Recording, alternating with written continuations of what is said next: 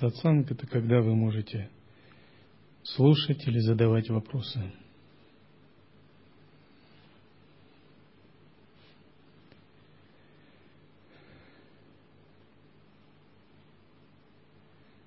На лекции передаются знания, но сатсанги то, что за знаниями.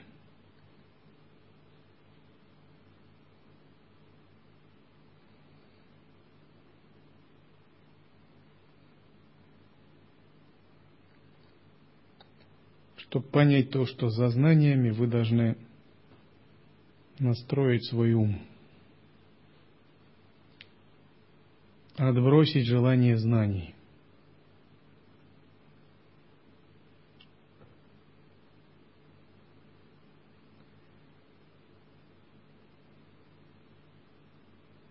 Желание знания не дает возможность быть в истинном знании.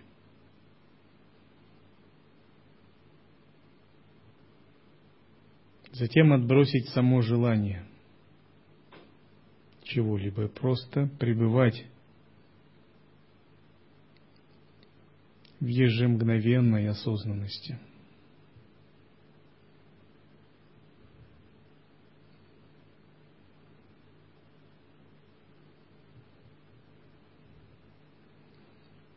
Так, будто вы в центре Вселенной, где субъект воссоединяется с объектом.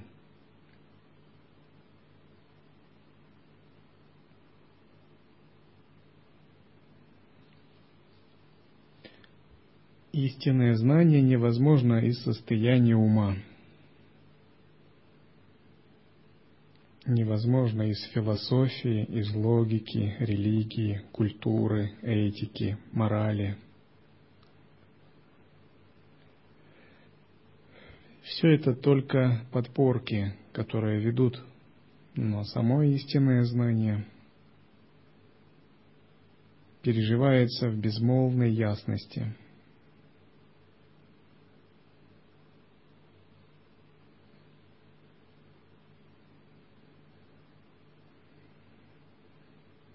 Когда вы оставляете надежды на что-либо – Вместо того, чтобы надеяться, вы признаете то, что есть, то, что сейчас.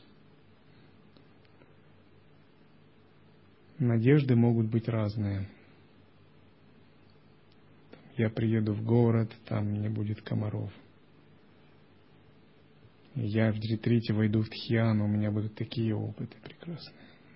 Все надежды, мирские надежды, духовные надежды я поеду туда-то, увижу таких-то людей. Это все надежда ума, эго. Эго проецирует, хочет проецировать себя по привычке. Влияние васан, самскар. Там, где есть надежда, там нет просветления. Как говорят в дзен, мастер забирает меч у самурая, хлеб у голодного –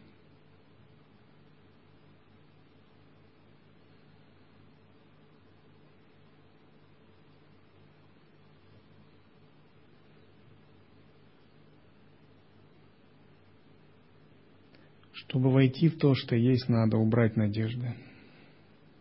Это эго желает себя продолжить. Надо признать тот факт, что есть сейчас. Прямо, искренне и честно. Признать его как какой-то центр, вершину и целостность и быть спокойным, расслабленным и внимательным к этому факту. Ясным. И признание такого факта называется безвыборочным осознаванием. Неконцептуальной осознанностью, по-разному называют ее. Естественной осознанностью, присутствием – Но когда вы отсечете на будущее надежды, вы увидите, что все равно вам трудно пребывать в этом. Потому что у вас еще есть прошлое. Воспоминания.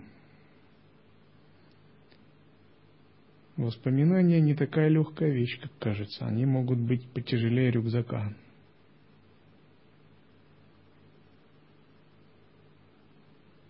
Поэтому, кроме надежд, надо освободиться от цепляний внутренних.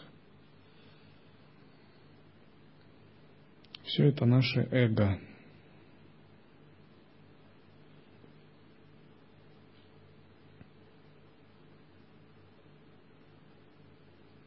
То, что сковывает наш разум, мешая пребывать в ежемгновенной осознанности –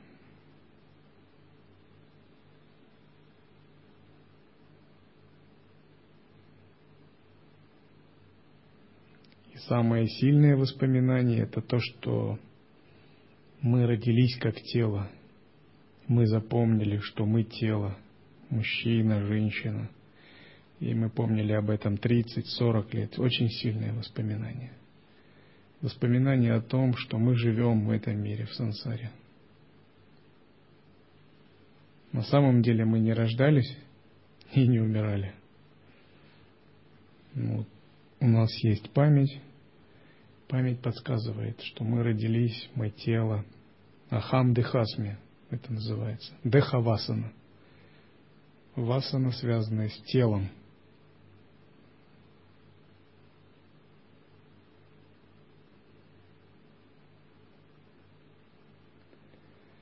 Но если игнорировать воспоминания, просто пребывать в ежемгновенной осознанности, делать ее глубже, глубже, глубже –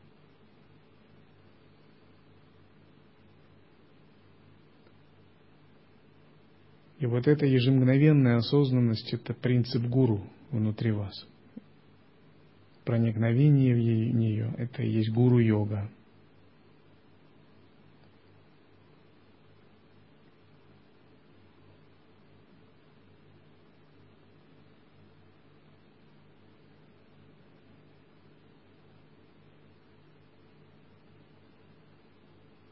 Это не конец, это начало – но пока вы не войдете в эту точку, невозможен истинный путь. И это истинный путь созерцания и воззрения.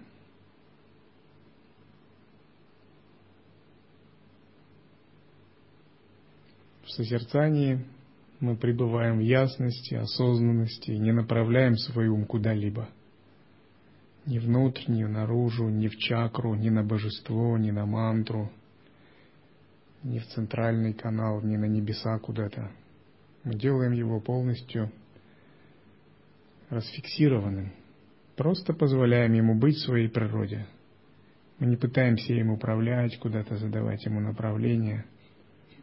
Мы его просто отпускаем, чтобы он как бы успокоился, улегся, наконец, центрировался сам – вот если в стакане есть мутная вода, взболтать ее, она еще мутнее.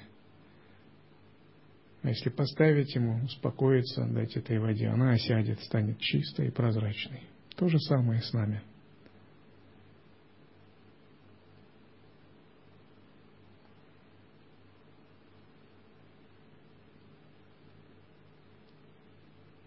И когда мы расслабляемся, пребываем в шанте, спокойной осознанности.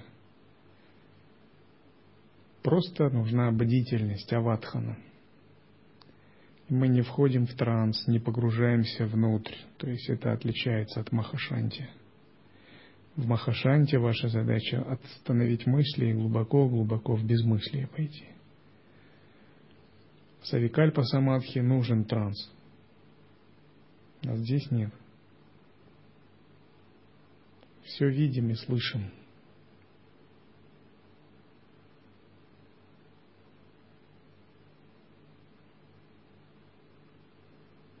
Мы пребываем с тем, что есть сейчас, но очень бдительно, не отвлекаясь.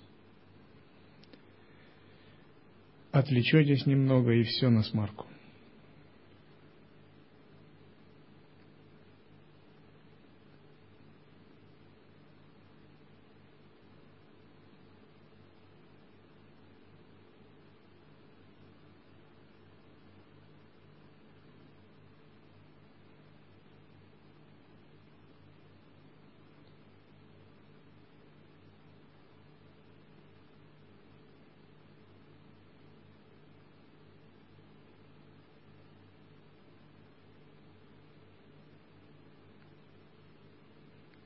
Не следует думать, будто это какое-то поверхностное состояние.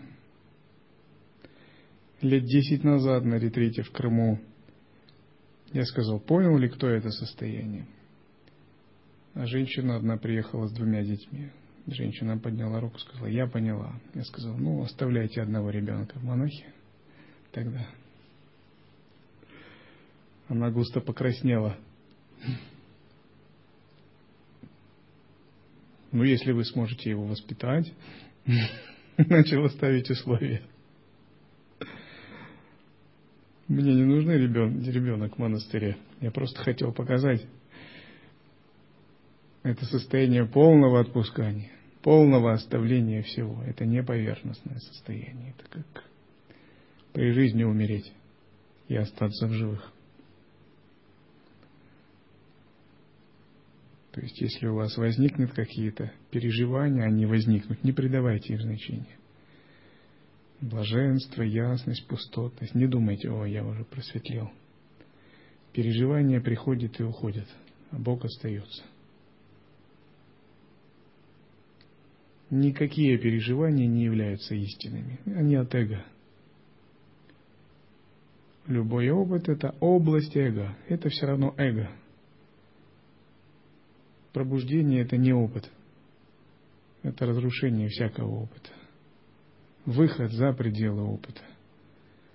Атман не переживает опыта.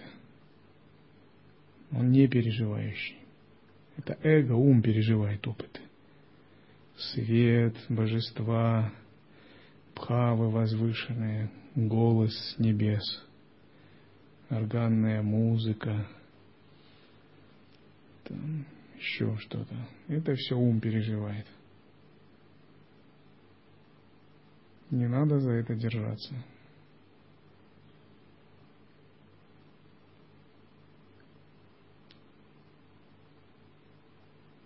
Атман вне переживаний. Атман вне переживающего.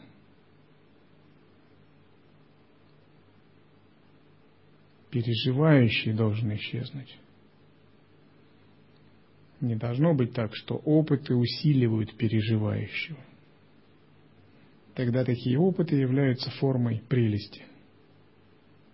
И три главных из них – блаженство, ясность пустота –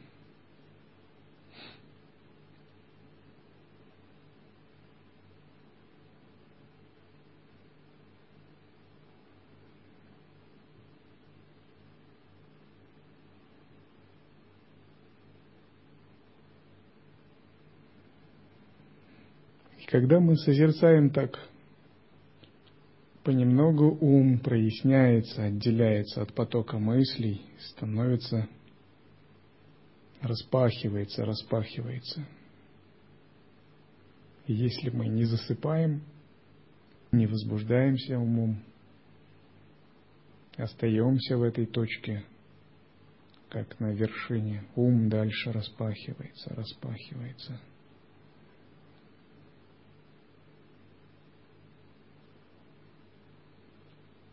Ничего не надо делать, надо позволять ему распахиваться. Здесь вы будете своим усердием только мешать. Надо просто оставаться в бдительности, в аватхане.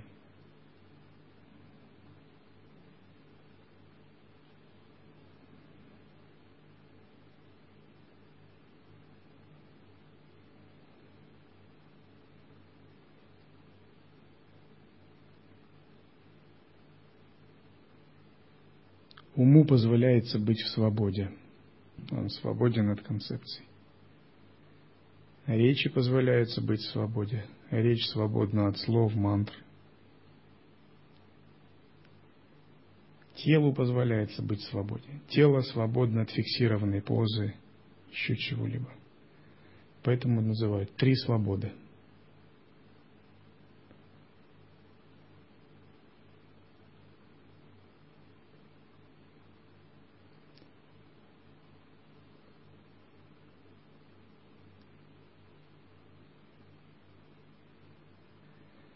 Когда ум распахивается, он понемногу, понемногу начинает напоминать пространство. Чем он похож на пространство? Как у пространства у него нет центра. Вы можете взять любую точку пространства и назначить ее центром. Как у пространства у него нет границ. Вы не сможете вбить колышки в ум. Нет границ у него. Как у пространства, у него нет качеств. Нельзя сказать ум такой или такой, там, зеленый или круглый.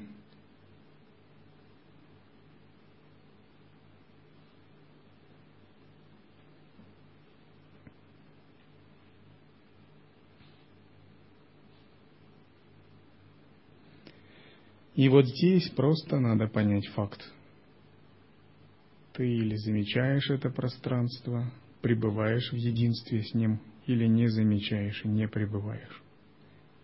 Здесь начинаются принципиальные вещи. Один путь в нирвану, второй снова в сансару.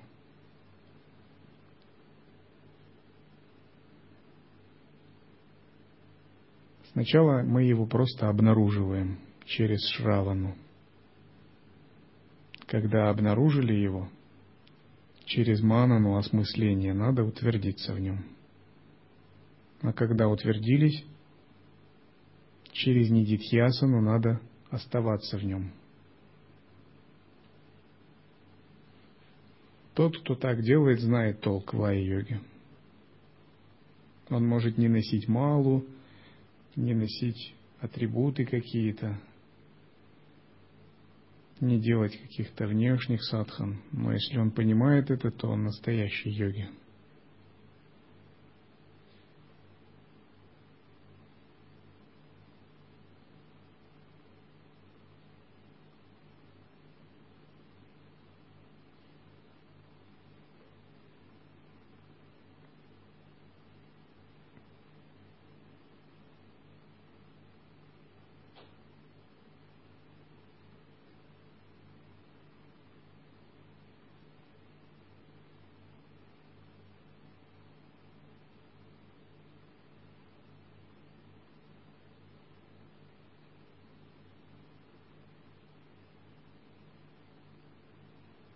Переживание пространства яркое, живое, прямое, непосредственное.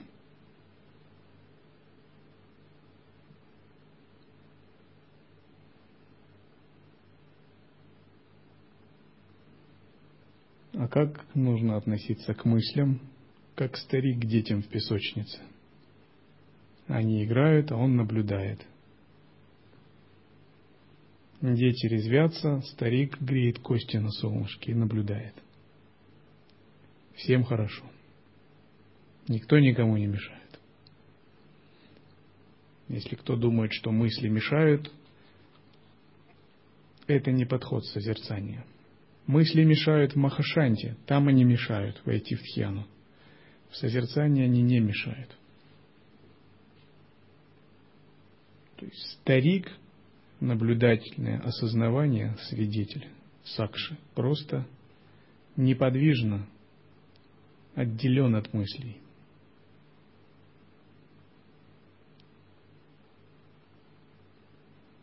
Как птицы не скроют небо, так мысли не скроют пространство.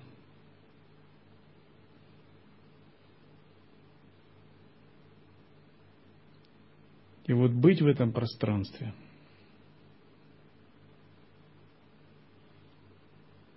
концентрации вы делаете объектом сосредоточения точку.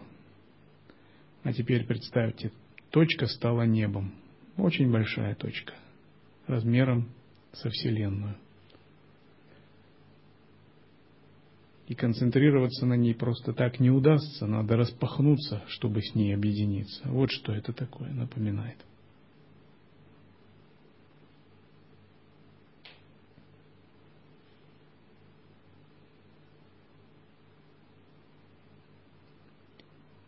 И пока ребенок внутреннего осознавания еще не прошел, зрелость не получил, надо быть бдительным. Поэтому говорят, отклоняй развлечения, дорожи созерцанием.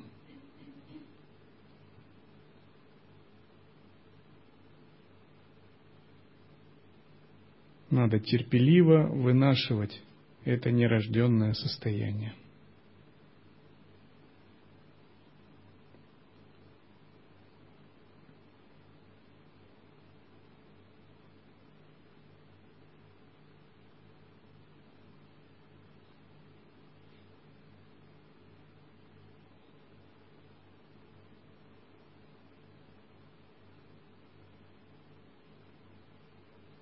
Это йога неуловимая, безобразная, бессловесная, без внешних действий и даже без усилий. Доступна только людям с очень хорошей судьбой. Она не требует мантр, простираний, пранаям, мест паломничества, предписаний, техник, теорий – она требует просто бдительной осознанности.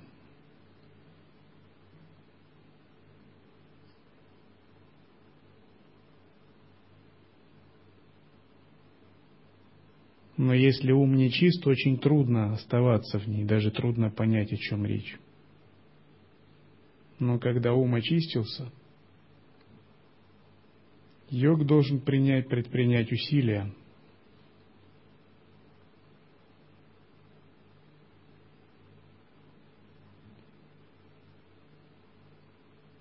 И это называется нидитхьясана. Вся жизнь, которая была до этого, как бы отменяется. Новая жизнь наступает. В жизнь в единстве с пространством. Все представления, что были до этого, тоже отменяются. Наступает в душе новая эпоха, эпоха жизни с пространством. Совсем другое измерение бытия. Не следует думать, что вы достигли просветления. Нет еще. Это только начало. Но правильное начало новой великой жизни. Потому что еще должны очиститься васаны, самскары, много карм должно освободиться. Они должны выйти, столкнуться с пространством, и пространство должно их растворить ваше тонкое тело должно проявиться, но столкнуться с вашей нидитхьясаной и раствориться. Все ваши старые опыты, васаны, ваша память, которая вас толкает, раствориться должна, раствориться. Многие великие религиозные реформаторы, учителя, проповедники – это те, которые пережили некий опыт, но их васаны не растворились и они как бы дали миру свой даршан силой прошлых самскар. Но на самом деле в состоянии просветления нет васан, нет отождествления с тонким телом, нет памяти тонкого тела, оно тебя никуда не толкает. Ни на малые дела, ни на великие дела – все растворяется, растворяется. И ты действуешь уже не от эго. Вот это лила. А если есть примесь васан, эго это крида. То есть игра с удовольствием называется такая. С примесью.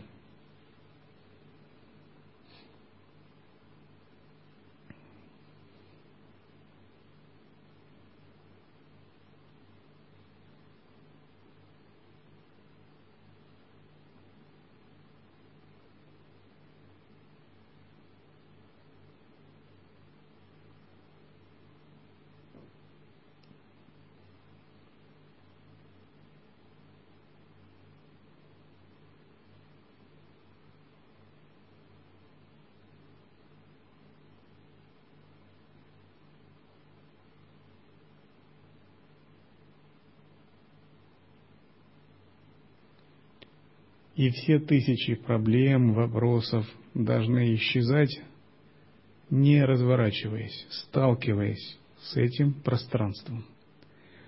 Тогда вы увидите, как просто живется.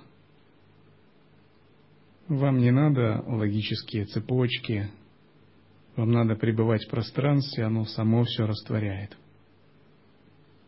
Это другой тип мышления, другая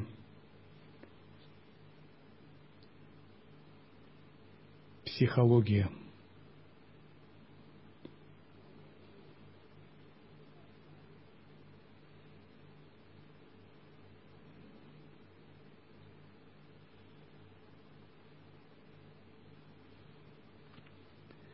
Если начинающий учится растворять мысли с трудом, то чему учится опытный йоги саду? Он учится растворять энергии. Растворить мысли для него это детский лепет. И мысли, и эмоции. А вот энергии, праны, препятствия, духов, клеши, влияние дакинь, влияние злых планет, энергии в теле, в чакрах. Вот что он учится растворять. Это серьезная вещь.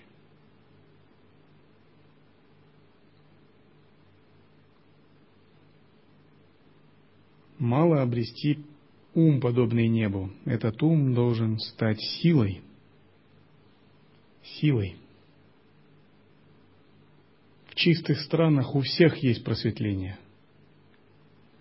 Все имеют ум, подобный небу. Там никого не удивишь, ни воззрением, ни созерцанием.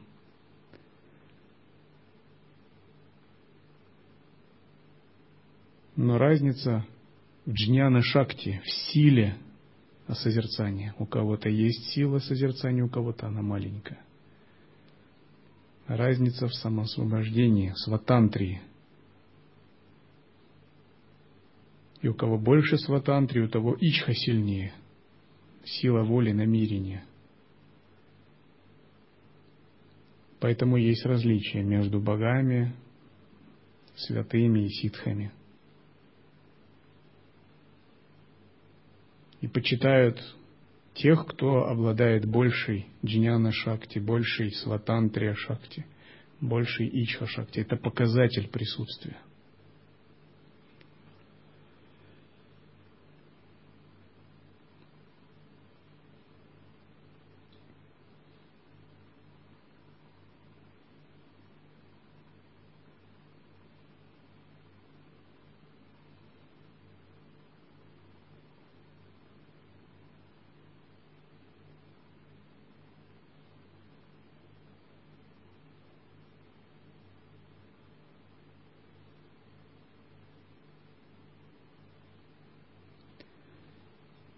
И в этом надо находиться непрерывно, где бы мы ни были, чем бы мы ни занимались. То есть в глубине души ничего не надо делать. Надо пребывать в этом. Ни к чему не надо стремиться, ни о чем не надо мечтать, ни за что не надо держаться. Надо просто пребывать в этом. Надо быть тотально расслабленным, целостным, пребывая в этом. Ни о чем не надо задумываться слишком. Но если и задумываться, то в качестве игры, рефлексирующего ума, но не всерьез. Потому что это сознание хозяин, а стремления, мысли – это все слуга – надо быть в состоянии хозяина.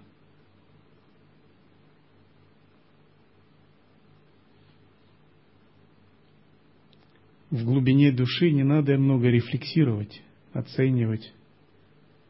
А если делать это, то в качестве игры или инструмента, ну, допустим, вам надо выкосить участок 5 на 5. Вы применяете разум – это пять метров, это пять метров.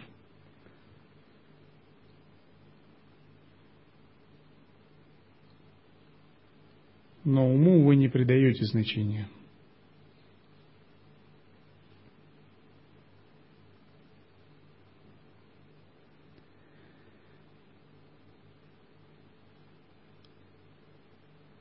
В глубине души надо просто пребывать в этом неизмышленном, нерожденном бдительно, ежемгновенно, годами, месяцами, днями, неделями. Это должно стать вашим фоном, вашей истинной сутью. И это должно расти и расти вас, как жемчужина. Оно не должно омрачаться волнениями, желаниями, эмо эмоциями, оценочными суждениями.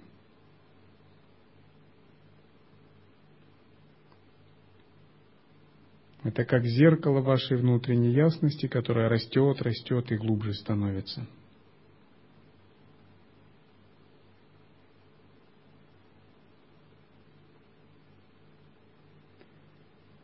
Никакие методы не могут его усилить. Никакие грехи не могут его омрачить. Никакие заслуги не могут его очистить. Вот так мы это состояние оцениваем в зрении. И когда мы говорим воззрение, считайте это в глубине души, вот так, в самой вашей глубокой части –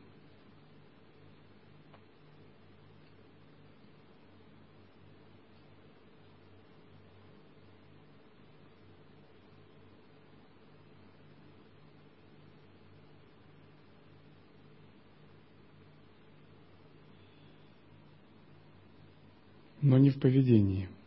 В поведении есть свои законы.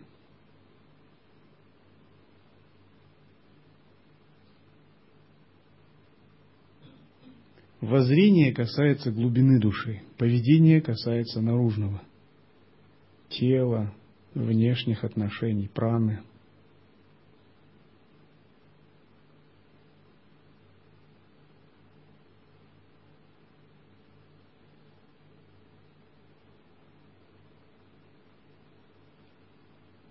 В зрении следует быть без цели и без прошлого.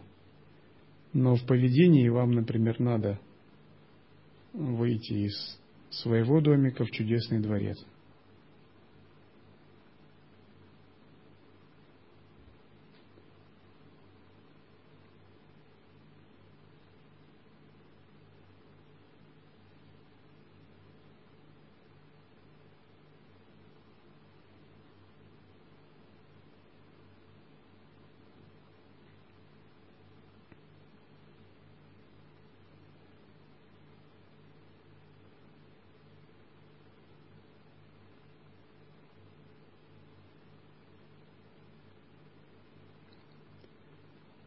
И когда йогин живет, пребывая в состоянии пространства, он учится обращать внимание на пространство, а не на объекты, которые в нем подвешены.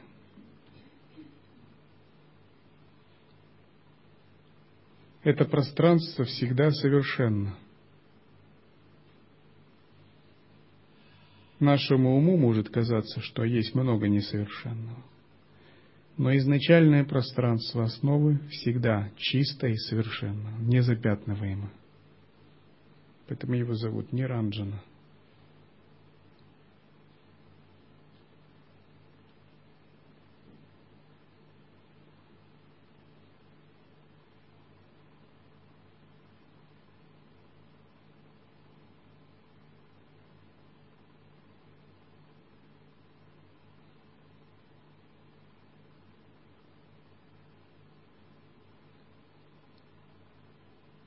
Тот, кто не околдовывается объектами, распознает пространство,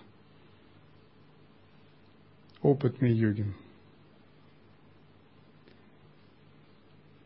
Кто теряет переживание пространства ради мыслей, эмоций и объектов, того следует числить начинающим –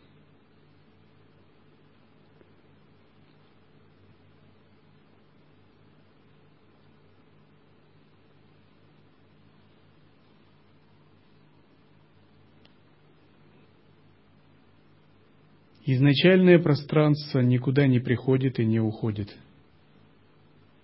Не достигается усилиями, методами.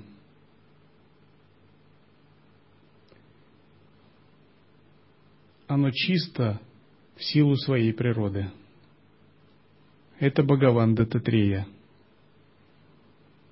И когда мы говорим быть преданными Бхагавану Дататреи, значит быть преданными изначальному пространству –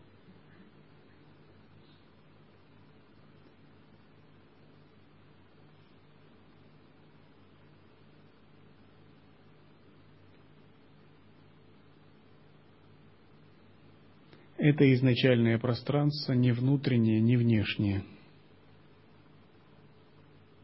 Оно за пределами этих понятий.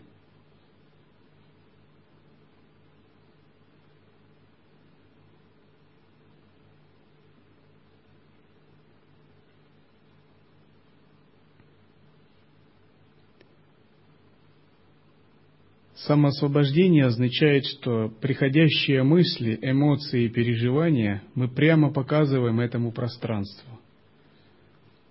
Мы устраиваем им встречу. И момент такой встречи называют Махамилана. Вот переживание, вот пространство.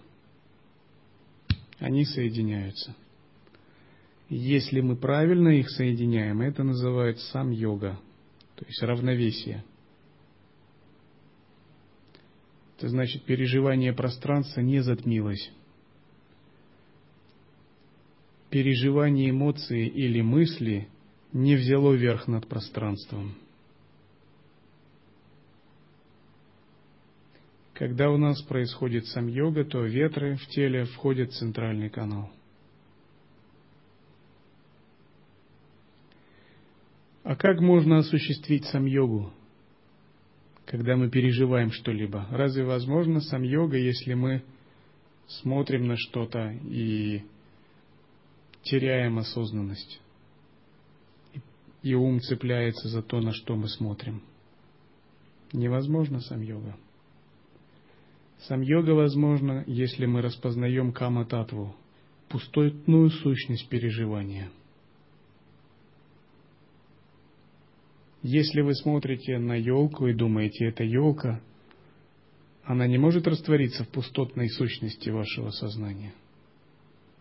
Вы должны смотреть на елку и не думать ничего, просто пребывать в присутствии. Распознать пустую сущность того, что вы видите благодаря обнаженному осознаванию. Тогда будет сам йога. Одного монаха который пережил некоторые опыты и был под впечатлением, я показал ему на тайгу. И сказал, а это можете освободить? Он думал, я все могу освободить теперь. Вон тайга зимой, минус 30. Вековые сосны. Можете освободить? Он посмотрел из окна, сказал, нет.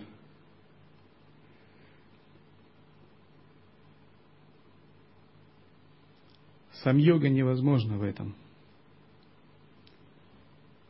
Мы можем совершить сам йогу равновесие только когда распознаем пустую сущность воспринимающего и воспринимаемого. Нет того, кто освобождает, и нет тайги.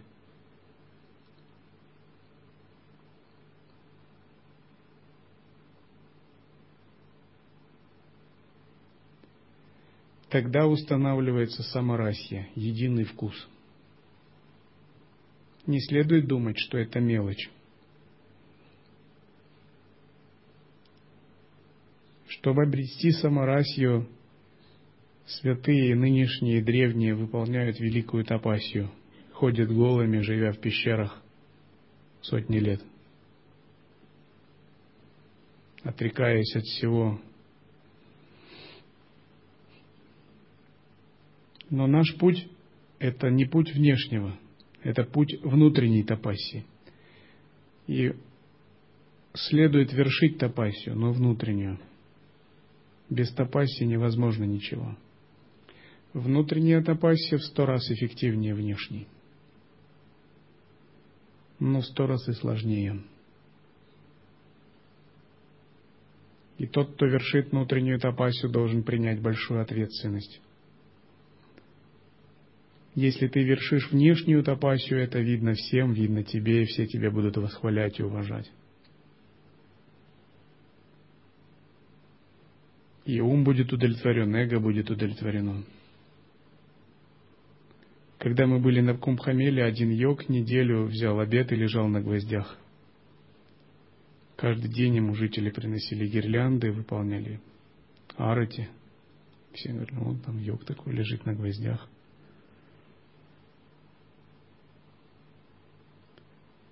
Но во внутренней тапасе вы тоже лежите на гвоздях. Но ум и эго должны лежать. А внешне вы ничего незаметно все это. Никто не видит этой тапаси.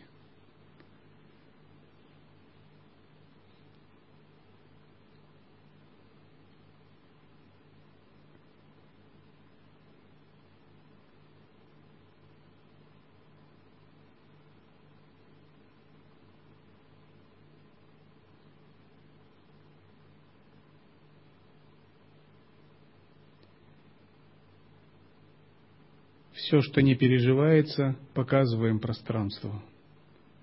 Не предпринимая усилий, пребываем однонаправленно в пространстве. Тогда происходит чудо, переживаемое освобождается в пространстве.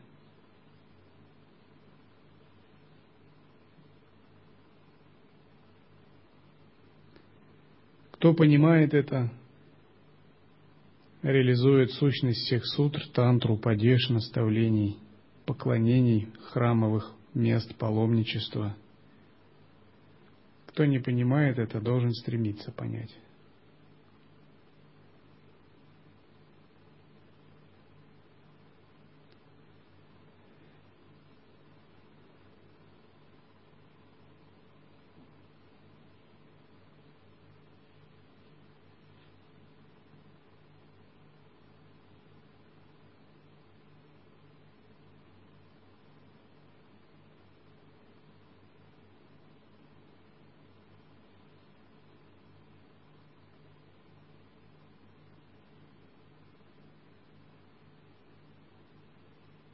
Люди не знают об этом, что это волшебная драгоценность, исполняющая желание. Садху догадываются с чужих слов и пытаются ее реализовать. Иногда переживают ее. Каждый по-своему. Джняни и ситхи только и живут этим. И боги.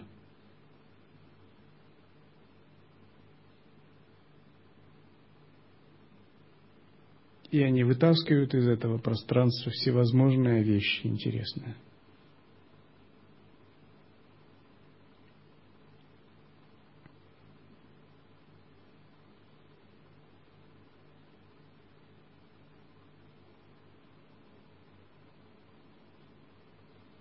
Когда говорится пространство, это метафора.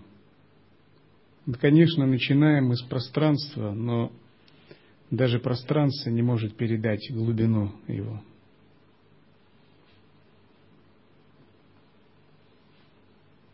Просто пространство – самый тонкий и подходящий элемент для метафоры –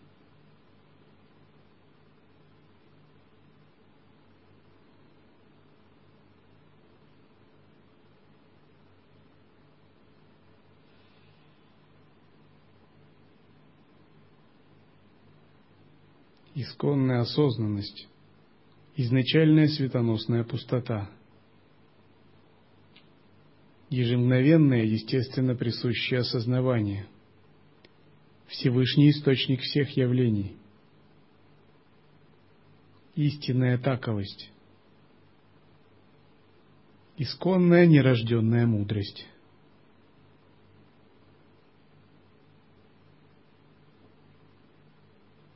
Все это одно и то же. Не следует различать эти понятия. Для нас особенно важны такие термины сахаджа, нираламха, безопорная, и аманаска, неум. Естественный, безопорный, неум, подобный пространству. Вот что это.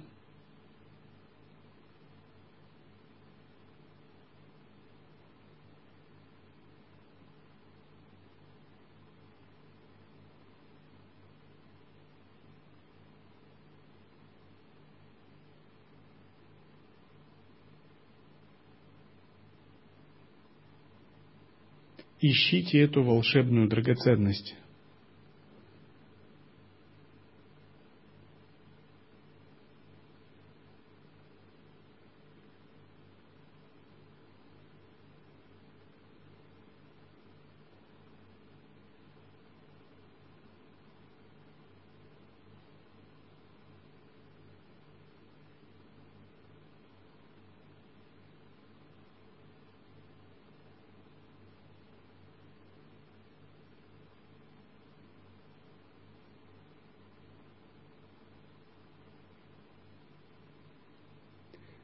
Мне самому удобнее не читать лекции по философии, а передавать только эту дхарму с утра до вечера, днем и ночью, годами.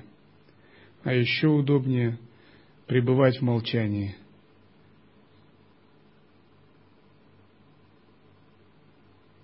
И просто действия подталкивать учеников к этому пространству.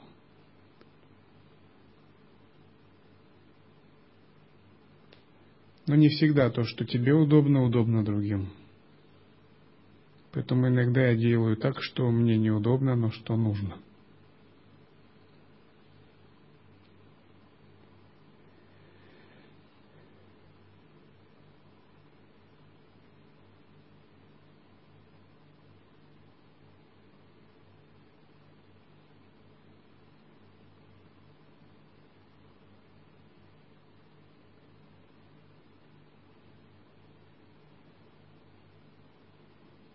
Есть ли вопросы, я отвечу.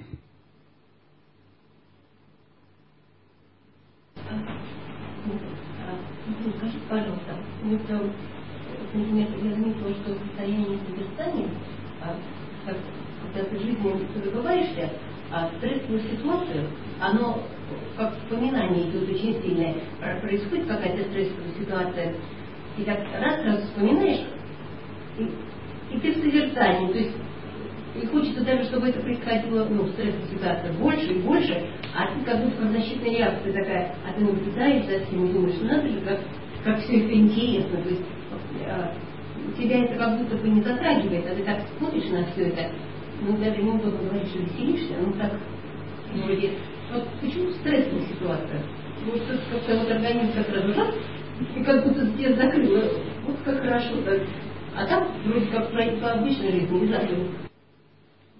Все по учению. Учение говорит, что в моменты испуга, изумления, шока происходят так называемые вспышки сознания. Понятийный ум парализуется в это время. Обнажается ваш дух. Это называется еще быстротечная самадхи, потому что наше цепляние за старую картину мира очень сильно, и нужен какой-то стресс.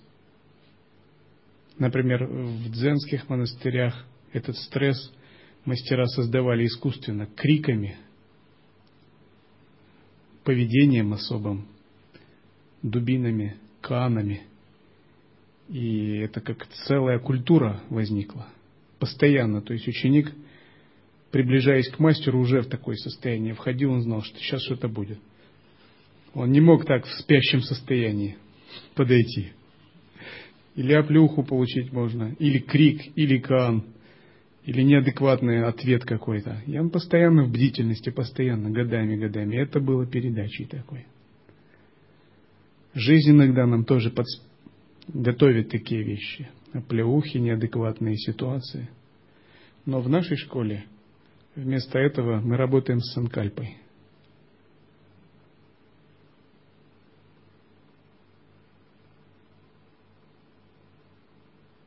Понятийный ум должен быть парализован, отодвинут в сторону. Тогда, естественно, осознанность обнажается. В обычной жизни ум сильно цепляется за воспоминания –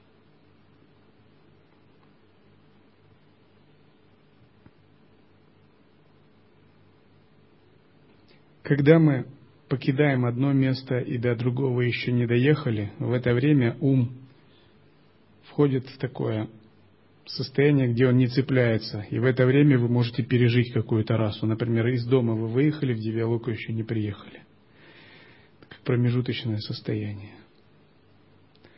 Когда вы засыпаете, но еще не уснули. Промежуточное состояние. Когда вы проснулись, но еще не осознали, что вы в этом мире. Тоже вы можете уловить это состояние. Когда какое-то известие, которое вас шокирует, и ум парализован на время, вы можете быть осознанным в это время и уловить это. Сильные телесные переживания, блаженство или боль, страх. Все эти моменты, где понятийный ум уходит в сторону. И вы как практик можете использовать эти моменты.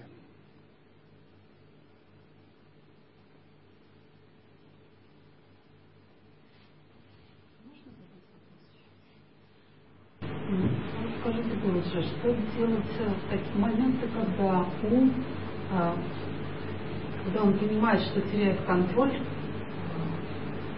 происходит некое мистическое переживание, измененное состояние сознания, допустим. И он понимает, что в этот момент он не хозяин уже. И он ужасно пугается. Вот, например, мы говорили о пространстве, и э, когда бывают опыты переживания пространства, ну, это редко бывает, но бывает все-таки, э, в этот момент ум испытывает шок. И из-за этого ты вылетаешь от этого состояния.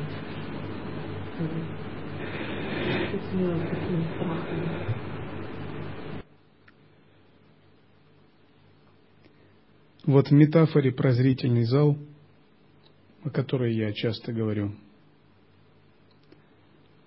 про спектакль, нам надо быть зрителями, наблюдателями, свидетелями.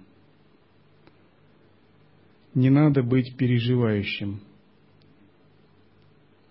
Если вы сможете наблюдать свой опыт, пусть будет шок. Чем плохой шок? Шок тоже хорошо. Но вы должны наблюдать шок. Вы должны наблюдать страх. Вы не должны отождествляться с шоком, отождествляться со страхом. Отождествитесь, будет ответная реакция. Просто оставайтесь в состоянии наблюдателя. Да, вот есть такое переживание, есть эмоция на него, но есть и наблюдение.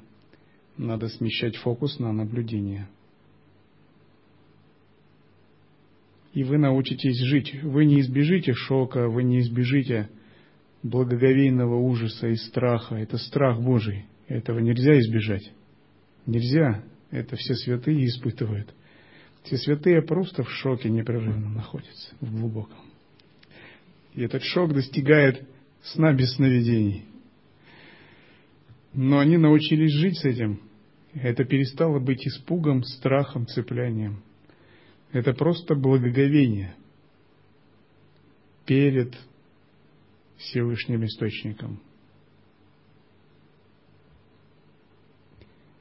Здесь надо понять, как ничтожен ум, как ничтожен эго, как ничтожны наши цепляния. С этим ничего не поделать. Такова жизнь, такова реальность. Надо принять это.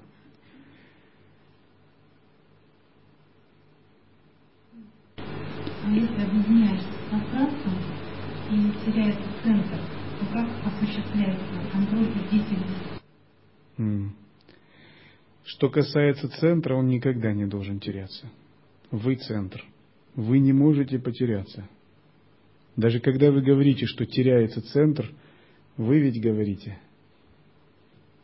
Надо попытаться, если потерялась осознанность этого центра, ну, немного сосредоточиться на вечере, отыскать его снова, восстановить.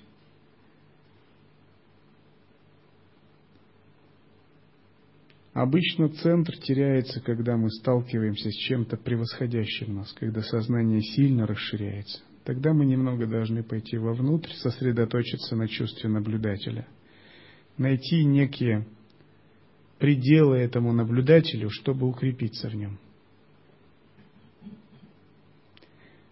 Но и бояться не следует. В худшем случае вы переживете темное самадхи, джада.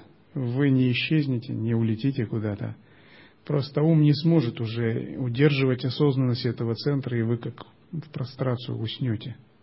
Сон без сновидений будет. когда происходит фокусировка ума, то трудно на чем-то вообще сконцентрироваться. Угу. Расфокусировка ума должна быть внутри, но в поведении этот ум должен уметь выходить из этого состояния, не покидая, и гибко объединяться с ситуациями. Фокусировка не противоречит пространству. Это называется искусство соединять воззрение и поведение, метод и мудрость.